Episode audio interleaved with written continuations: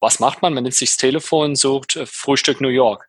Und das Interessante daran ist, dass alle Unternehmen oder alle Restaurants, die nicht auftauchen in der Suche, man läuft an denen vorbei und die werden plötzlich unsichtbar. Wie suchst du im Netz? Fragst du dein Handy, tippst du ein und suchst du eigentlich häufig Services, Dienstleistungen und Produkte in deiner Nähe? Taucht dein Unternehmen dann eigentlich auf, wenn danach gesucht wird? Wie wir Suchmaschinen benutzen, hat sich in den letzten zehn Jahren drastisch geändert. Die Hälfte aller Anfragen sind sogenannte Near-Me-Searches. Norman Rohr ist Head of Marketing von Uberall und erklärt uns, wie Unternehmen das sich wandelnde Suchverhalten nutzen müssen, um gefunden zu werden.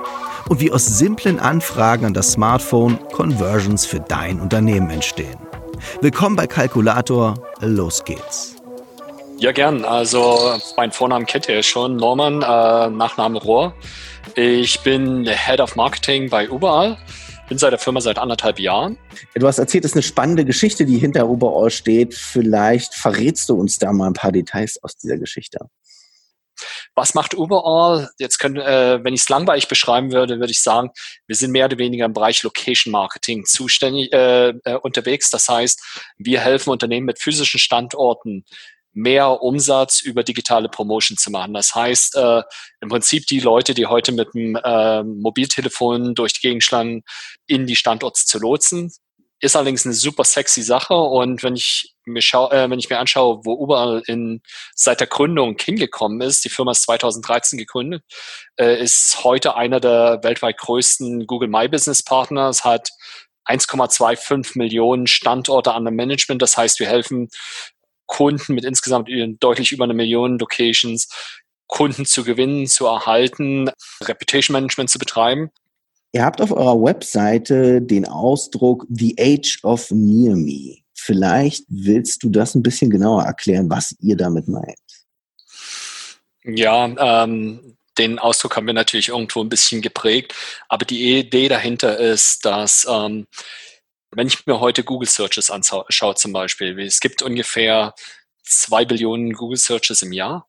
Davon sind über 50 Prozent sogenannte lokale Suchen. Das heißt Suchen mit lokalem Intent. Das kann zum Beispiel eine Anfrage sein, wenn jemand auf dem äh, Mobiltelefon um 5 Uhr morgens nach einem Kaffee, zu, äh, nach einem Kaffee zum Mitnehmen sucht. Oder wenn ich nach einem äh, super Restaurant für ein Date suche. Oder mehr mondän, wenn ich nach einem Familienhotel suche in Alpen. Also es sind äh, im Prinzip Fragen, die von Google als Anfragen oder Suchen mit im lokalen Bezug identifiziert werden. Entweder indem Leute sagen, Schlitten München oder indem Google einfach anhand der Frage erfasst, oh, das ist eine Suche, die hat einfach einen lokalen Bezug. Zum Beispiel, wenn jemand Klempner eintippt. Natürlich will ich keinen Klempner in, äh, in Hamburg haben, wenn ich in München bin, sondern einen Klempner in München. Und das Interessante daran ist, dass diese Suchen in den letzten zehn Jahren sich verhundertfacht haben und plötzlich jetzt hier über 50 Prozent alle Suchen haben.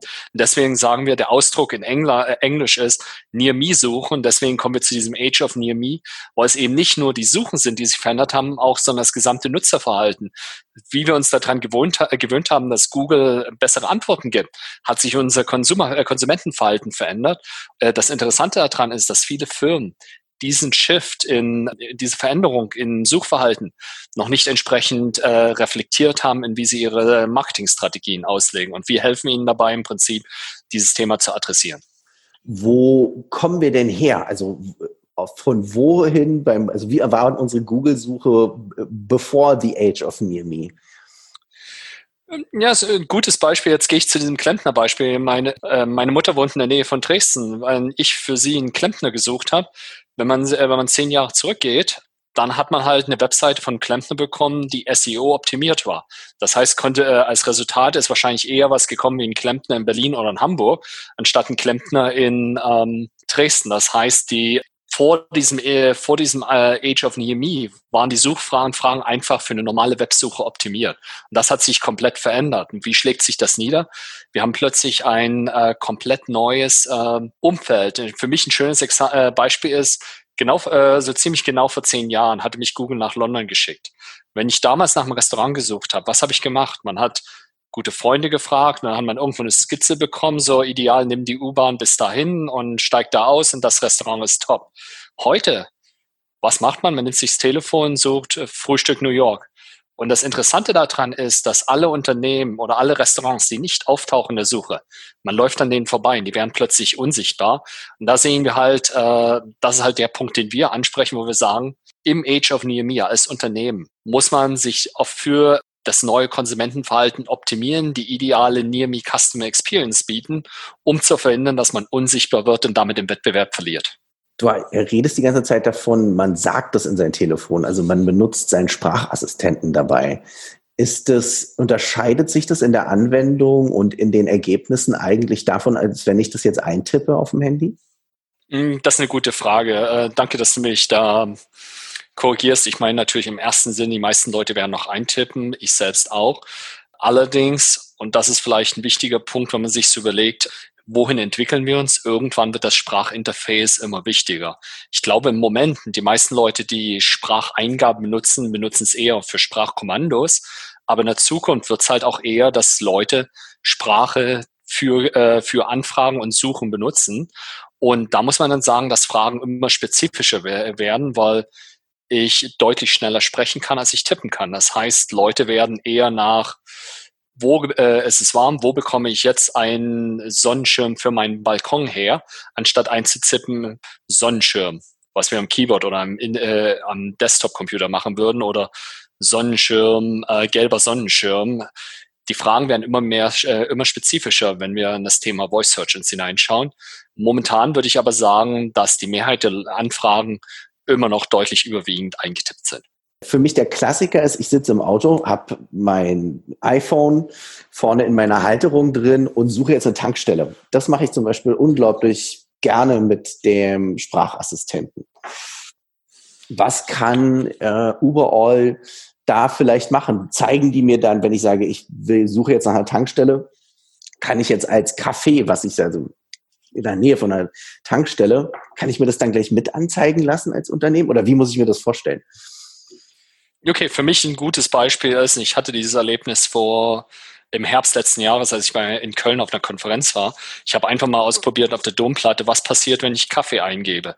Das ist ja normalerweise, ich habe ein, äh, ich einen Intent, ich suche nach etwas, ich habe Kaffee eingetippt und dann zeigt es mir schon, je nachdem, was ma, äh, wie spezifisch meine, Umfall, eine, meine Anfrage eintippe, äh, oder einspreche, äh, spreche, welche Alternativen es um mich herum gibt. Das Interessante, und da helfen wir halt, ist, es ist ja nicht nur Kaffee oder Starbucks, äh, das Intent zeigt, dass ich Kaffee suche, sonst könnt ihr auch ähm, es könnte ja auch äh, Kaffee, Kaffee, alle Alternativen. Und ich habe das, ich benutze selber in meinem Interface einfach, weil unsere Familiensprache Englisch ist, primär Englisch. Ich habe dann einfach mal ausprobiert Coffee versus Kaffee in ähm, in Köln und habe verschiedene Resultate bekommen. Und der Hintergrund ist, dass viele Unternehmen eben nur einseitig denken, wonach gesucht wird. Und damit tauchen sie halt nur bei der Hälfte ihrer Anfragen an, äh, äh, auf. Und das ist, glaube ich, extrem wichtig, dass man halt überlegt, was der Use Case ist. Du hast gerade selber angesprochen, ich fahre zur Tankstelle, aber eigentlich will ich noch was anderes kaufen. Einer unserer äh, wichtigen Kunden ist äh, BP.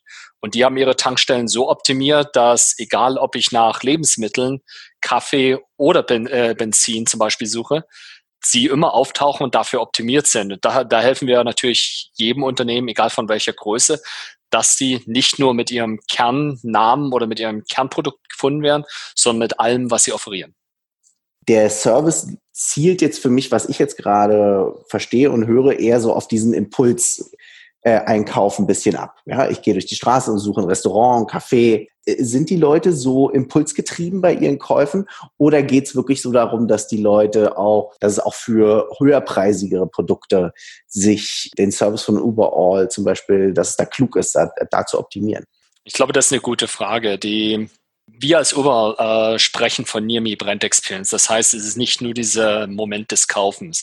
Und ein klassisches Beispiel, was ich nutze, ist Schlitten in München. Vor letztes Jahr, als der erste Schnee in München war, ist meine Tochter an einem Samstagmorgen zu mir gekommen und hat gesagt, Schlitten fahren. Und wo mhm. kriege ich einen Schlitten her? Sicher ich nicht über Amazon, weil es an einem Samstag schon 10.30 Uhr war. Da kommt nichts mehr. Also bin ich zu Google Maps gegangen, habe eingetippt Schlitten in München und sie da keine Resultate. Also bin ich dann zum klassischen Teil gegangen und habe Baumarkt angerufen und einen Schnitt, den letzten Schlitten reserviert.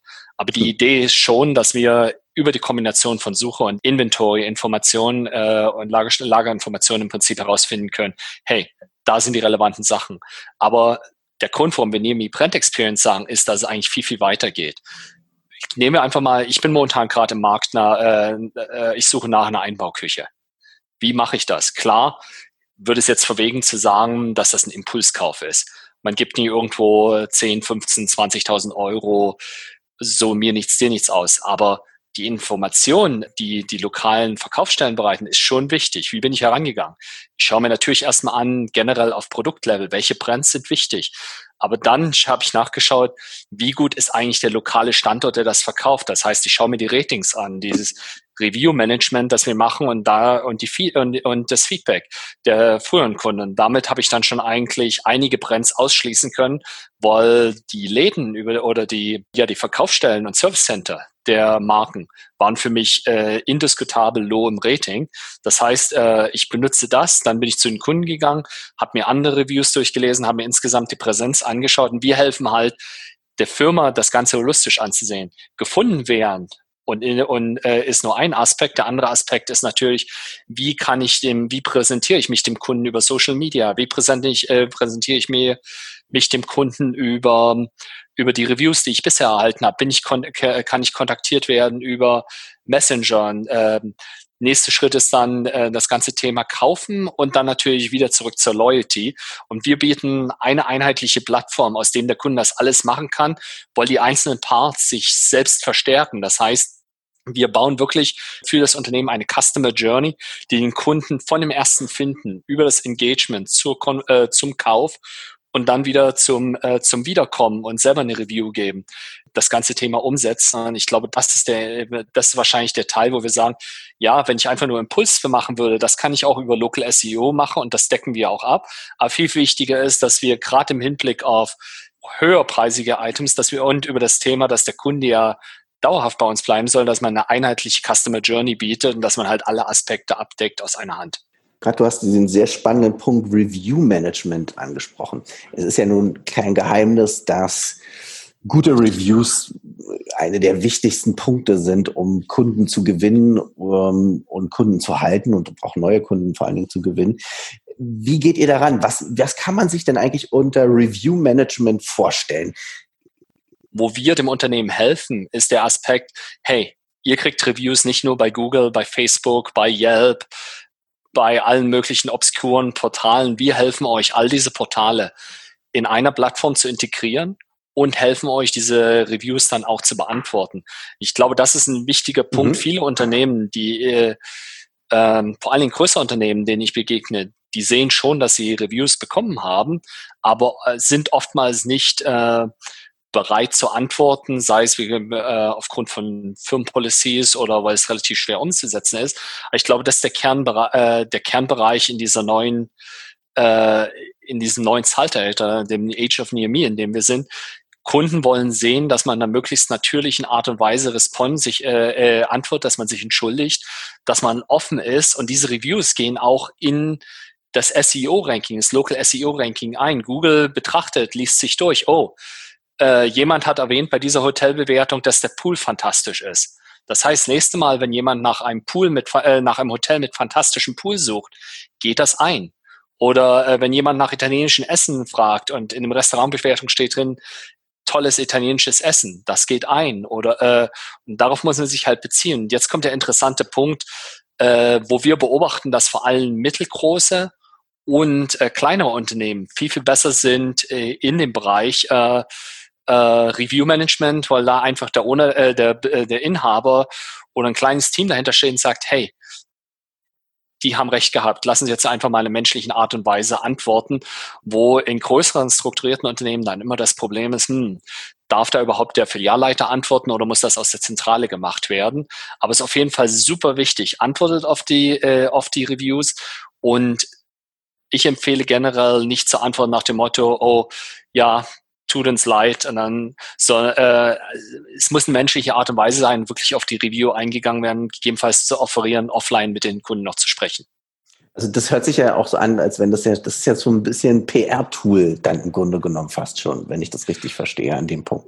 Ja, ich würde es weniger PR nennen, sondern wirklich krasse Kundenbindungstool. Es ist ein Kundenengagement und Bindungstool, weil eine Review am Anfang, ich, wie ich es mir erklärt habe mit einer Einbauküchenkauf, mhm. ich bewerte die Filiale. Wenn da drin steht, oh, die Bewerter, äh, die Filiale hat ein äh, Average Ranking von 3,0 und da stehen drin, dass viele Kunden drei, vier Mal anrufen mussten, damit sie überhaupt ihre Küche eingebaut bekommen. Äh, das ist für mich natürlich ein Warnsignal. Wenn ich dann allerdings äh, Unternehmen sehe, wo drin steht, super gut gekümmert und oder das Problem, selbst wenn es ein Problem geht und das Problem wurde behoben und ich sehe dann noch, dass der, dass das Team auch sagt, alles funktioniert, das ist für mich natürlich ein extrem starkes Signal. Und äh, wenn ich dann ein Unternehmen gewählt habe oder ein Restaurant oder was auch immer, ich gebe auch selbst Reviews an äh, Unternehmen, die einen super Service machen, damit quasi zu belohnen, damit andere Kunden die auch finden. Wir haben jetzt über einige Businesses schon gesprochen. Also du hast die, äh, die Kücheneinbaufirma äh, genannt, wir haben über Cafés und so weiter gesprochen. Gibt es Businesses, wo es sich ähm, mehr lohnt, auf sowas zu setzen und wo weniger? Oder kann man sagen, das sollten sich alle Firmen eigentlich aneignen, so eine Technik und mit jemandem wie Uberall zusammenarbeiten?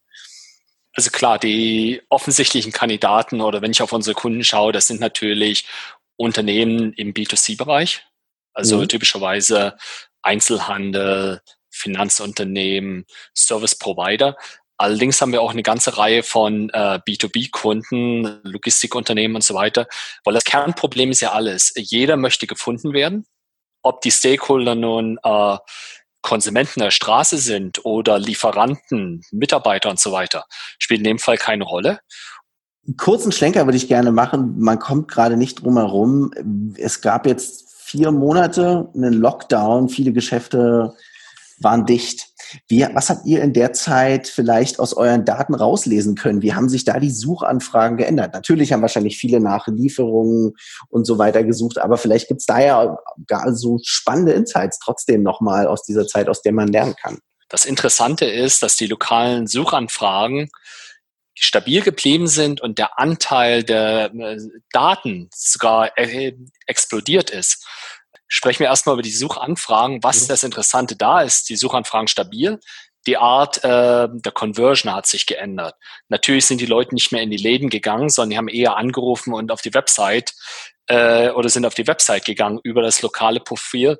Und wir haben dementsprechend für viele unserer Kunden die Strategie angepasst, dass wir denen halt ermöglicht haben, äh, Leads über ein äh, Webformular äh, äh, abzufangen oder halt haben ihn äh, haben ihn Integration von E-Commerce Stores gemacht, dass die Leute, die normalerweise in den Laden gekommen sind, dann im Online-Geschäft gelandet sind. Der zweite Teil, äh, den ich erwähnt habe, sind die explodierenden Daten. Das ist jetzt interessant. Jetzt muss man sich, ein, jetzt muss man einfach mal einen Schritt zurückkommen. Mir ist dasselbe passiert. Ich habe hier in meiner Nähe einen Supermarkt und da wusste ich, der ist immer bis um 10 offen. Mhm. Während des Lockdowns bin ich dann mal dahin gegangen, wollte eigentlich bewusst spät abends gehen. Plötzlich habe ich vor geschlossener Tür gestanden. Das meine ich mit diesem in dieser Zeit, in diesen vier Monaten, hat sich relativ stark entwickelt eine Verwirrung. Ich habe es Consumer Confusion genannt. Man wusste nicht mehr, was hat überhaupt offen, was sind die Regeln, kann ich da nur allein kommen, brauche ich einen Termin vorher und so weiter. Das heißt, äh, lokale Suche war eigentlich so ein bisschen der Leuchtturm, der die Leute noch irgendwo äh, im Verhältnis mit ihrer äh, äh, am Leben gehalten hat mit den Shops und allem.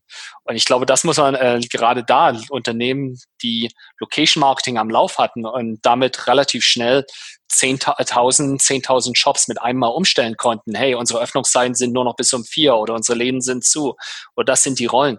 Das war natürlich ein riesengroßer Asset. So einer unserer Kunden hat uns geschrieben, hey, im Moment laufen wir eigentlich nur noch über Social, über äh, überall und über unsere Website. Und ich glaube, das ist, äh, das war ein extrem großes Kompliment, weil der Kunde wirklich mit äh, zugegebenermaßen 30.000 Locations weltweit äh, den ganzen Lockdown dadurch überstanden hat, dass er ein automatisiertes Tool wie uns gehabt hat, um seinen Kunden, mit seinen Kunden im Kontakt zu bleiben. Willst du sagen, welcher Kunde das war? Ähm, ja, war in dem Fall auch BP. Ah ja, okay. Das ist natürlich, ja, das, kann ich mir vorstellen. Das ist natürlich eine ganz spannende Situation. Die Tankstellen, die war, waren ja essentiell äh, in, in, diesen Zeiten. Ähm, ich würde ganz gerne nochmal auf dieses Thema ähm, stationärer Handel nochmal ein bisschen weiter eingehen. Nun, im Windschatten von Corona wackelt jetzt ziemlich viel. Meint ihr den stationären Handel, so wie wir ihn jetzt kennen, oder meinst du, wird es den so noch geben? Und wie, wie wird sich das äh, auch in, in den Suchanfragen vielleicht verändern? Also erstmal ja, in zehn Jahren hands down. Stationären Handel wird es noch geben.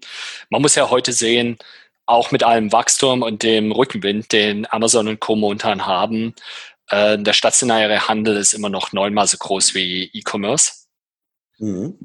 Ich gehe schon davon aus, dass E-Commerce weiter wachsen wird. Und ich glaube, selbst wenn E-Commerce nur von 10 auf 20 Prozent wächst, das tut natürlich vielen Unternehmen weh. Äh, was ist mein Ratschlag da? Und das machen wir mit vielen Unternehmen, ist halt wirklich, dass man hin in Richtung ausgewählte Channel, nicht unbedingt Omnichannel, aber ausgewählte Channels äh, geht, dass man halt nicht nur ähm, äh, die physischen Standorte hat, sondern dass man auch einen Online-Standort hat und so weiter und das halt entsprechend ausbaut. Und da bietet sich natürlich wieder an, äh, eine Plattform zu haben, über die man alles relativ bequem machen kann.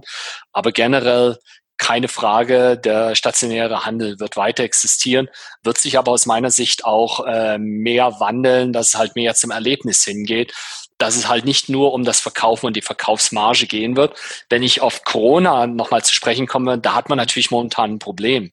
Wenn ich mir einen Retailer anschaue und einen Einzelnen anschaue und momentan in der Stadt nur sagen wir, 75 Prozent der normalen äh, Fußgängermassen sind und davon auch die meisten weniger kaufen, weil jeder so im Hinterkopf hat, ich muss sparen, es ist Krisenstimmung dann habe ich natürlich ein Problem, weil ich plötzlich bei nur noch 50 Prozent des Umsatzes bin, trotz Öffnung, den ich eigentlich brauche. Und äh, eine der Parts, die wir bei uns in der Plattform auch integriert haben, sind, was sich, äh, was Google Local Ads nennt. Wir nennen die Near Me Ads.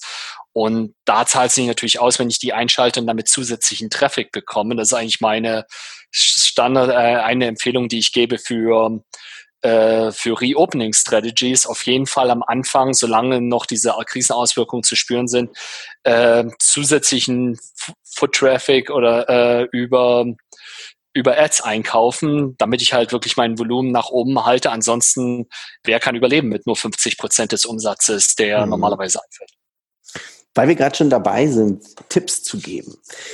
Als Unternehmen, welche Daten muss ich unbedingt heutzutage als Geschäft ähm, muss ich, also darauf muss ich achten, dass ich die, diese Daten zur Verfügung stelle und damit rausgehe. Ich glaube, was am wichtigsten ist natürlich ähm, Name, Geschäftszweck, Öffnungszeiten. Ähm, jetzt muss ich selber, äh, jetzt muss ich selber noch mal nachschlagen. Kein, ähm, kein Stress. Du hast ja unsere Voice Search Readiness Analysen relativ gut gelesen, äh, durchgelesen. Also ich glaube, die wichtigsten Sachen sind natürlich Unternehmensname, äh, Unternehmenszweck, Öffnungszeiten, Webseite, Standortnamen und Adresse. Und dann natürlich, ich glaube, das Wichtigste ist nicht nur auf einem Portal sondern auf allen relevanten Portalen. Das heißt, äh, viele Leute, äh, nicht nur Facebook, sondern auch Google, auch äh, gelbe Seiten, ähm, damit man konsistent ist. Der, äh, der Super-GAU ist, wenn man auf mehreren Portalen vertreten ist, aber mit verschiedenen Namen. Ah, Was ja, dann okay. passiert ist, äh, dass Google äh, sich die Sache anschaut, oh, das ist inkonsistent, damit gebe ich euch ein Penalty.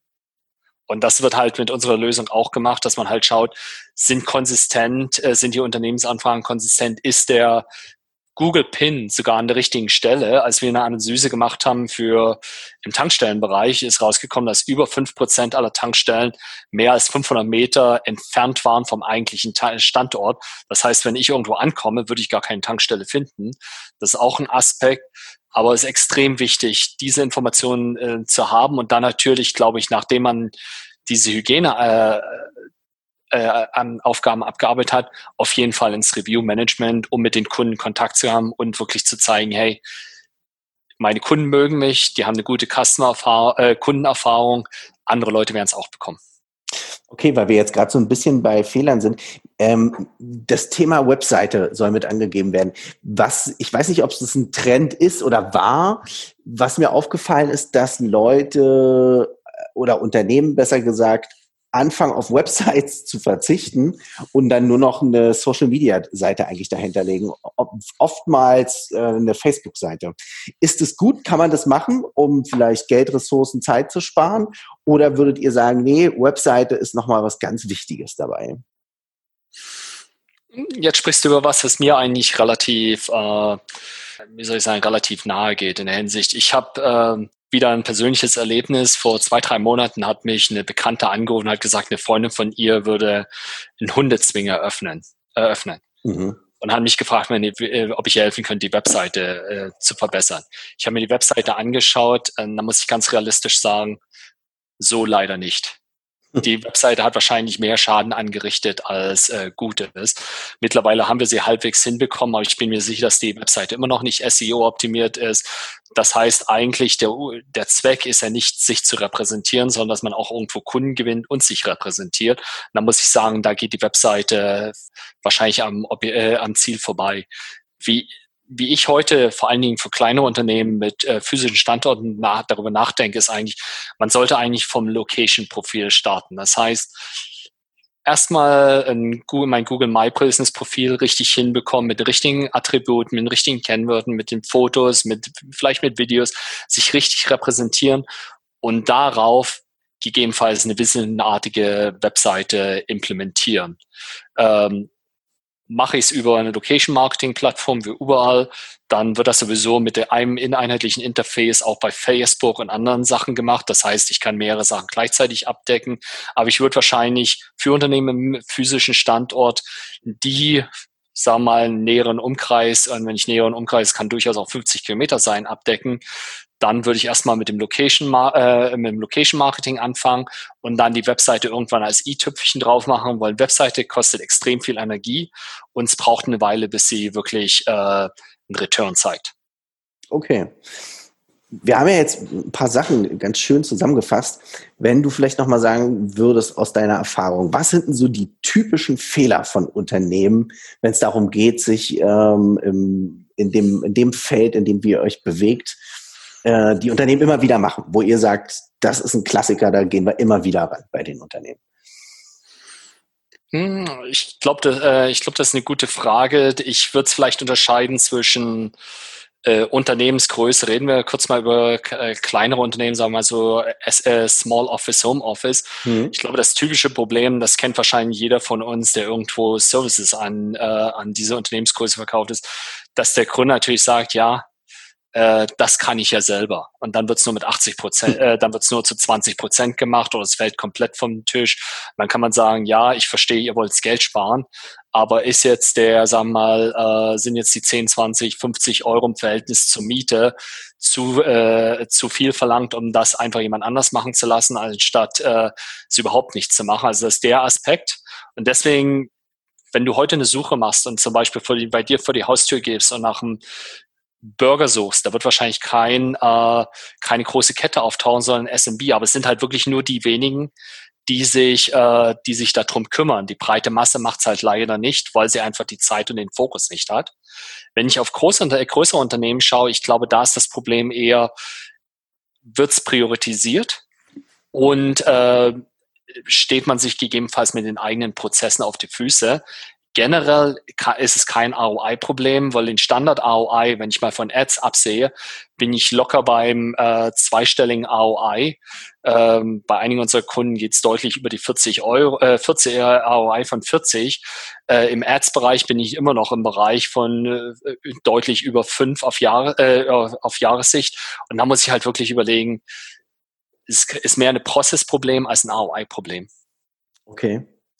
Gibt es vielleicht ein Unternehmen, wo du sagst, Best Case als für gerade so im äh, kleinen und mittleren Unternehmensbereich, wo du sagst, die machen das gerne ein Kunde von euch, wunderbar. Bei denen äh, greift das alles ineinander und sind hocheffizient mit dem, was sie machen.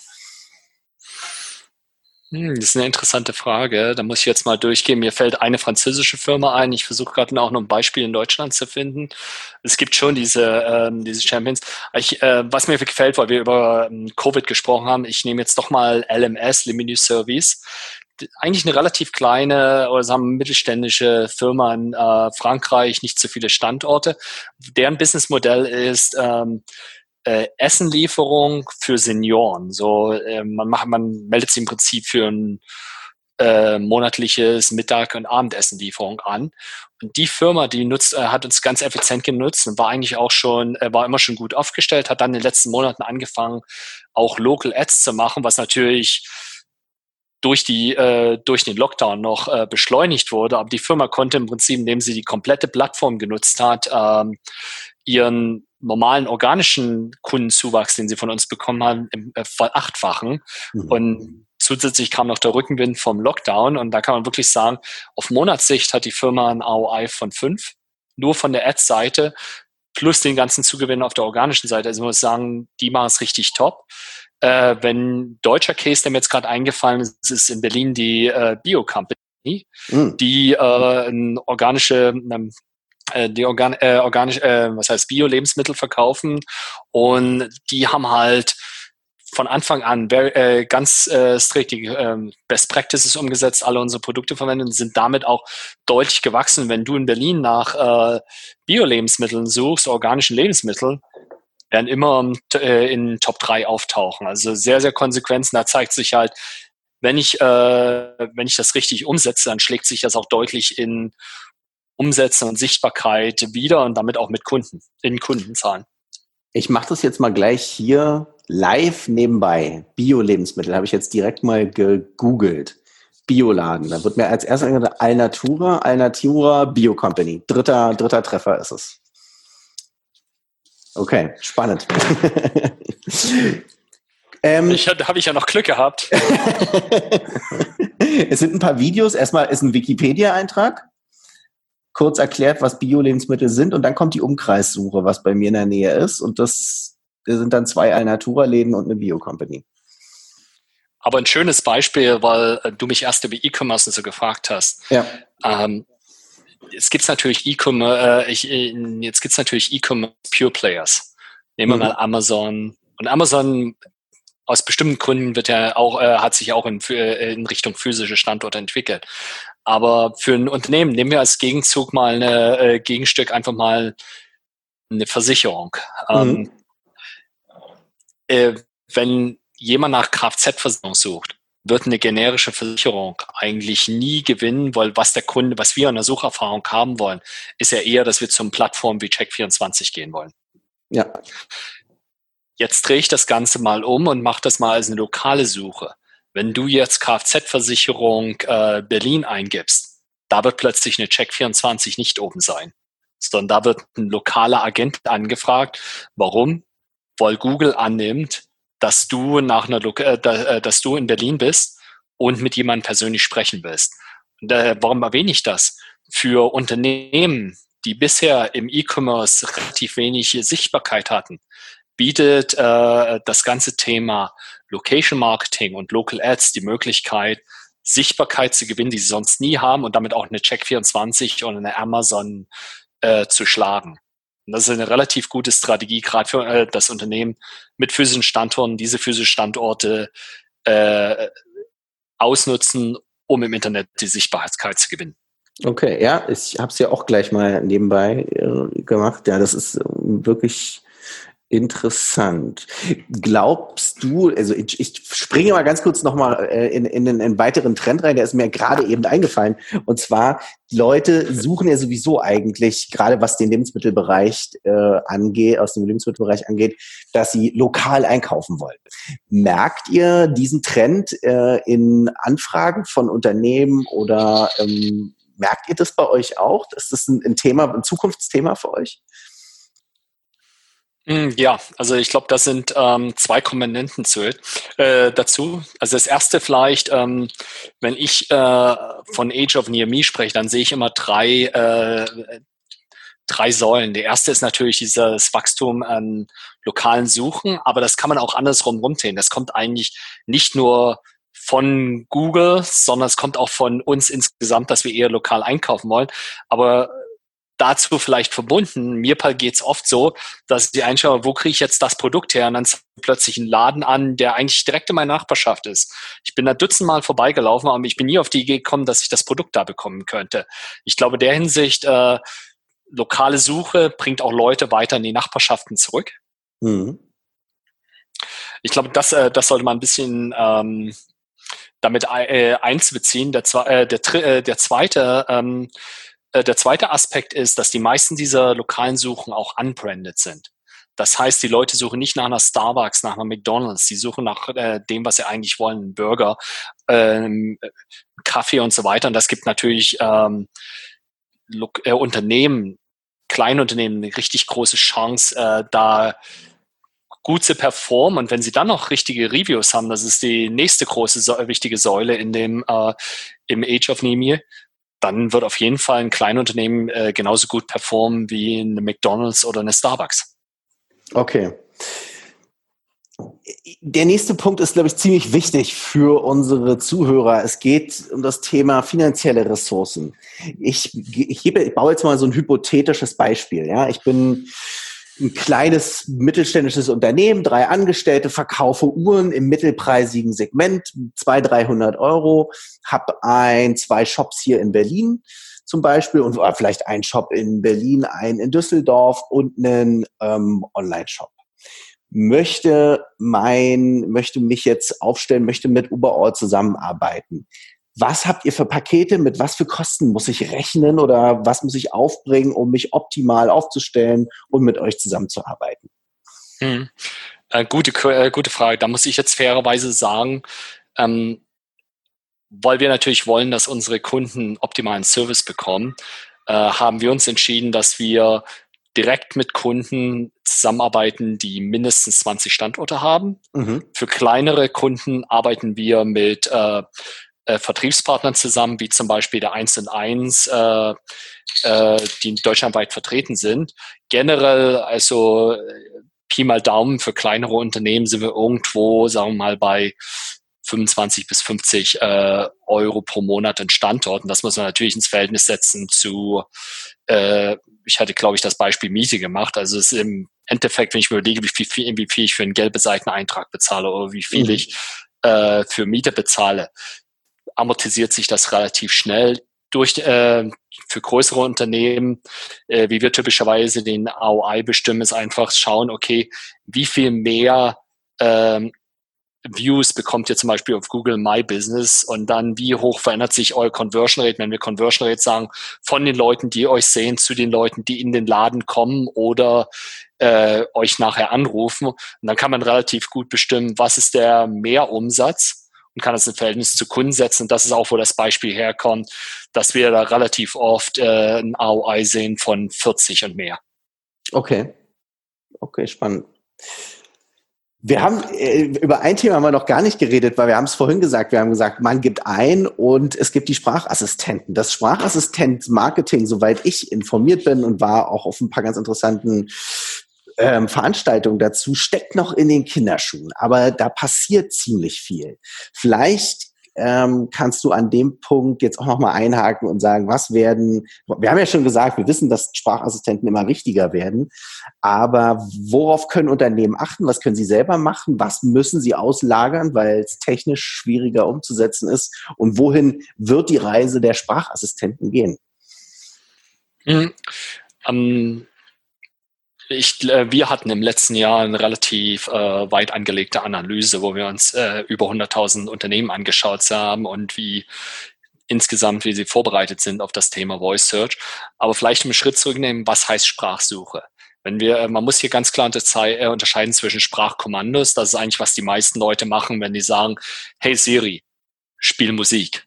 Oder ähm, äh, wenn wir im Bereich Sprachfrage sind, äh, Sprachanfragen äh, und Sprachsuche sind, dann sind es natürlich eher Themen äh, wie ähm, okay Google, äh, wo kriege ich den nächsten ich habe gerade mein eigenes Google ausgelöst durch die Frage. äh, aber sind natürlich eher, okay, Google, wo kriege ich die nächsten Flixbus-Tickets? Zum mhm. Beispiel. Ähm, was ich am Anfang, was wir am Anfang angedeutet hatten, ist natürlich ähm, ähm, Voice Search ist eine Art von, ich nenne es Online Search 3.0, weil man deutlich spezifischer ist. Wenn ich, wie, um das genau zu erklären, wenn ich äh, früher eine Desktop Search gemacht habe, habe ich zehn Resultate bekommen. Auf Mobiltelefon kriege ich das normale Google Pack, das sind typischerweise drei Antworten. Bei Voice Search kriege ich dann nur noch eine Frage. Das heißt, es wird immer wichtiger, die spezifischen Antworten zu haben und möglichst Nummer eins zu sein. Ähm, jetzt ähm, muss man allerdings wissen, es haben, ich glaube, es gab vor in den letzten Jahren immer wieder so ein Hype, wo gesagt wurde, in 2020 sind 50 Prozent aller Suchen Sprachsuchen. Das stimmt nicht. Ich glaube, wir sind heute bei 15 bis 20 Prozent. Das war einfach eine Fehlinterpretation von äh, einer Aussage von Baidu von 2013. Aber es ist halt wichtig. Der Hintergrund ist, was immer ich für die Sprach an, äh, für Sprachsuche optimiere, hilft natürlich auch meinem Kerngeschäft.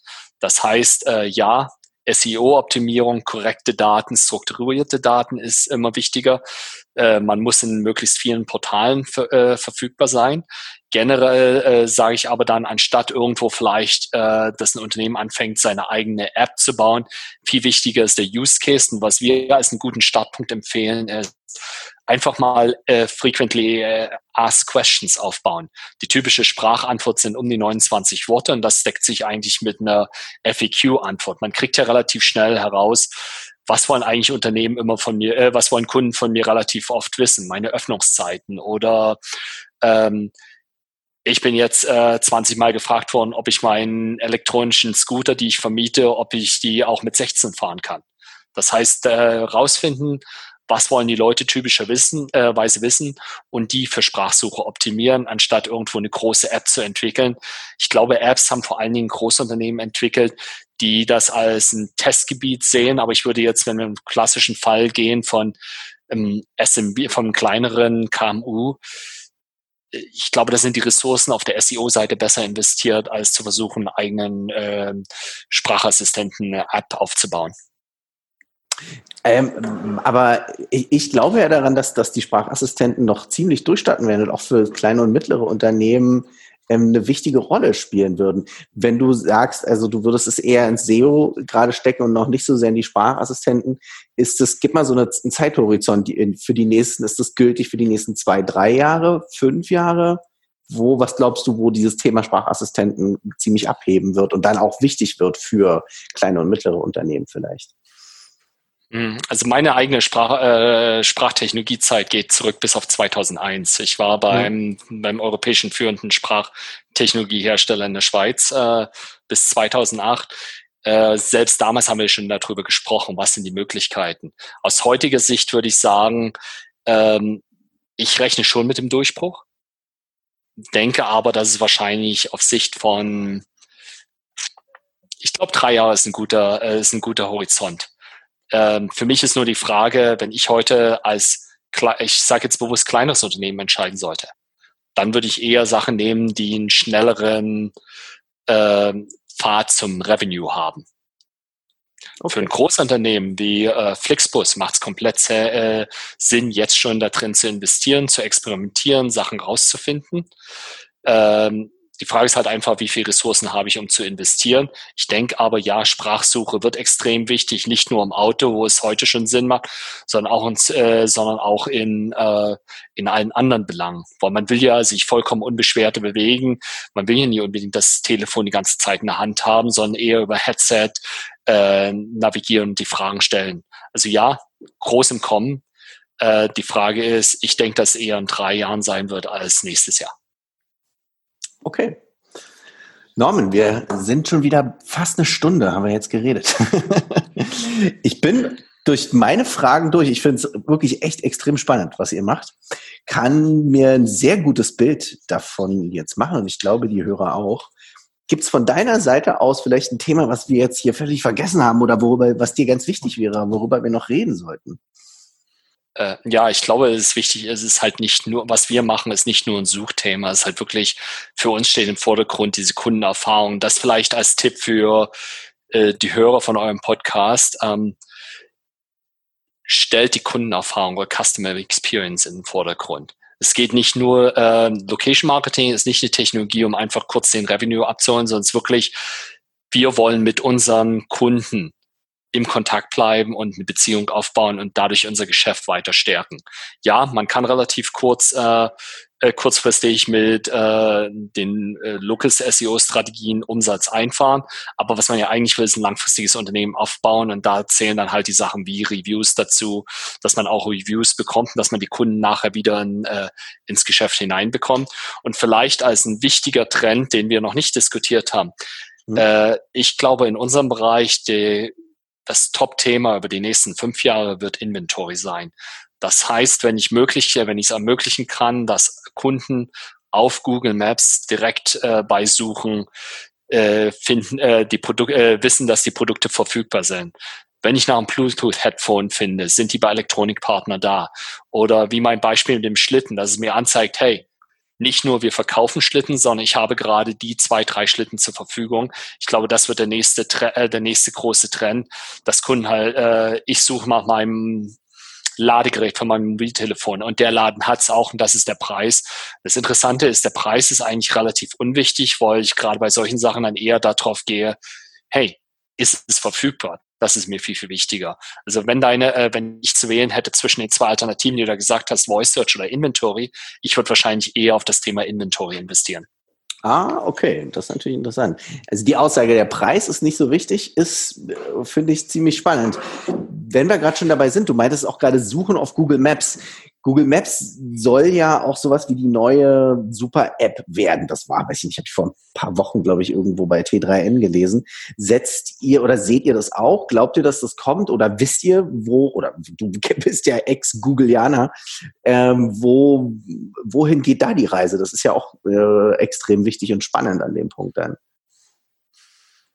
Ja, okay. Äh, vielleicht als kleinen Disclaimer, ich mache keine Aussagen für Google, obwohl ja, ich ja, interessanterweise, äh, als das damals anfing, 2012, äh, war ich schon bei Google. Und warum hat Google das damals angefangen? Weil Facebook soweit äh, vor Google war und Facebook war lange Zeit deutlich besser im, äh, für kleinere Unternehmen. Du hast das selber angesprochen, Unternehmenswebseite. Heute denke ich, dass eine Google My Business deutlich vor Facebook ist und dass Facebook viel verpasst hat. Aber ich denke schon, äh, wenn man sich überlegt, dass lokale, äh, das lokale Suchen schon so wichtig ist und wir auch insgesamt generell andere Beziehungen zu unseren Nachbarschaften oder zu unserem Neighborhood haben, ähm, ja, Google Maps wird einer Key Player oder jede Map App, äh, äh, Map App wird eigentlich der Key Player, äh, das Key, der Key Enabler. Das heißt, wir gehen in die, äh, wir brauchen das, um zu entdecken, was ist eigentlich interessant, äh, wo gibt's was wir suchen und alles, was darauf aufbaut, ist definitiv äh, wert, äh, Zeit zu investieren für Unternehmen. Taucht dein Unternehmen eigentlich auf, wenn nach dem Produkt, Dienstleistung oder Lösung gesucht wird? Probiere es gerne aus und schick mir einen Screenshot. Wenn du aber investieren willst in eine Lösung, wie Uberall sie anbietet, oder du möchtest mehr Ware einkaufen, um dich für den nächsten Sale vorzubereiten, dein Kapital aber gebunden ist, in deinem Lager vielleicht, Fi kann dir helfen, dieses Kapital zu befreien und smart zu investieren. Melde dich unter info at fitrade.de LinkedIn oder Facebook. Ich freue mich auf die nächste Folge von Kalkulator mit Maximilian Klein.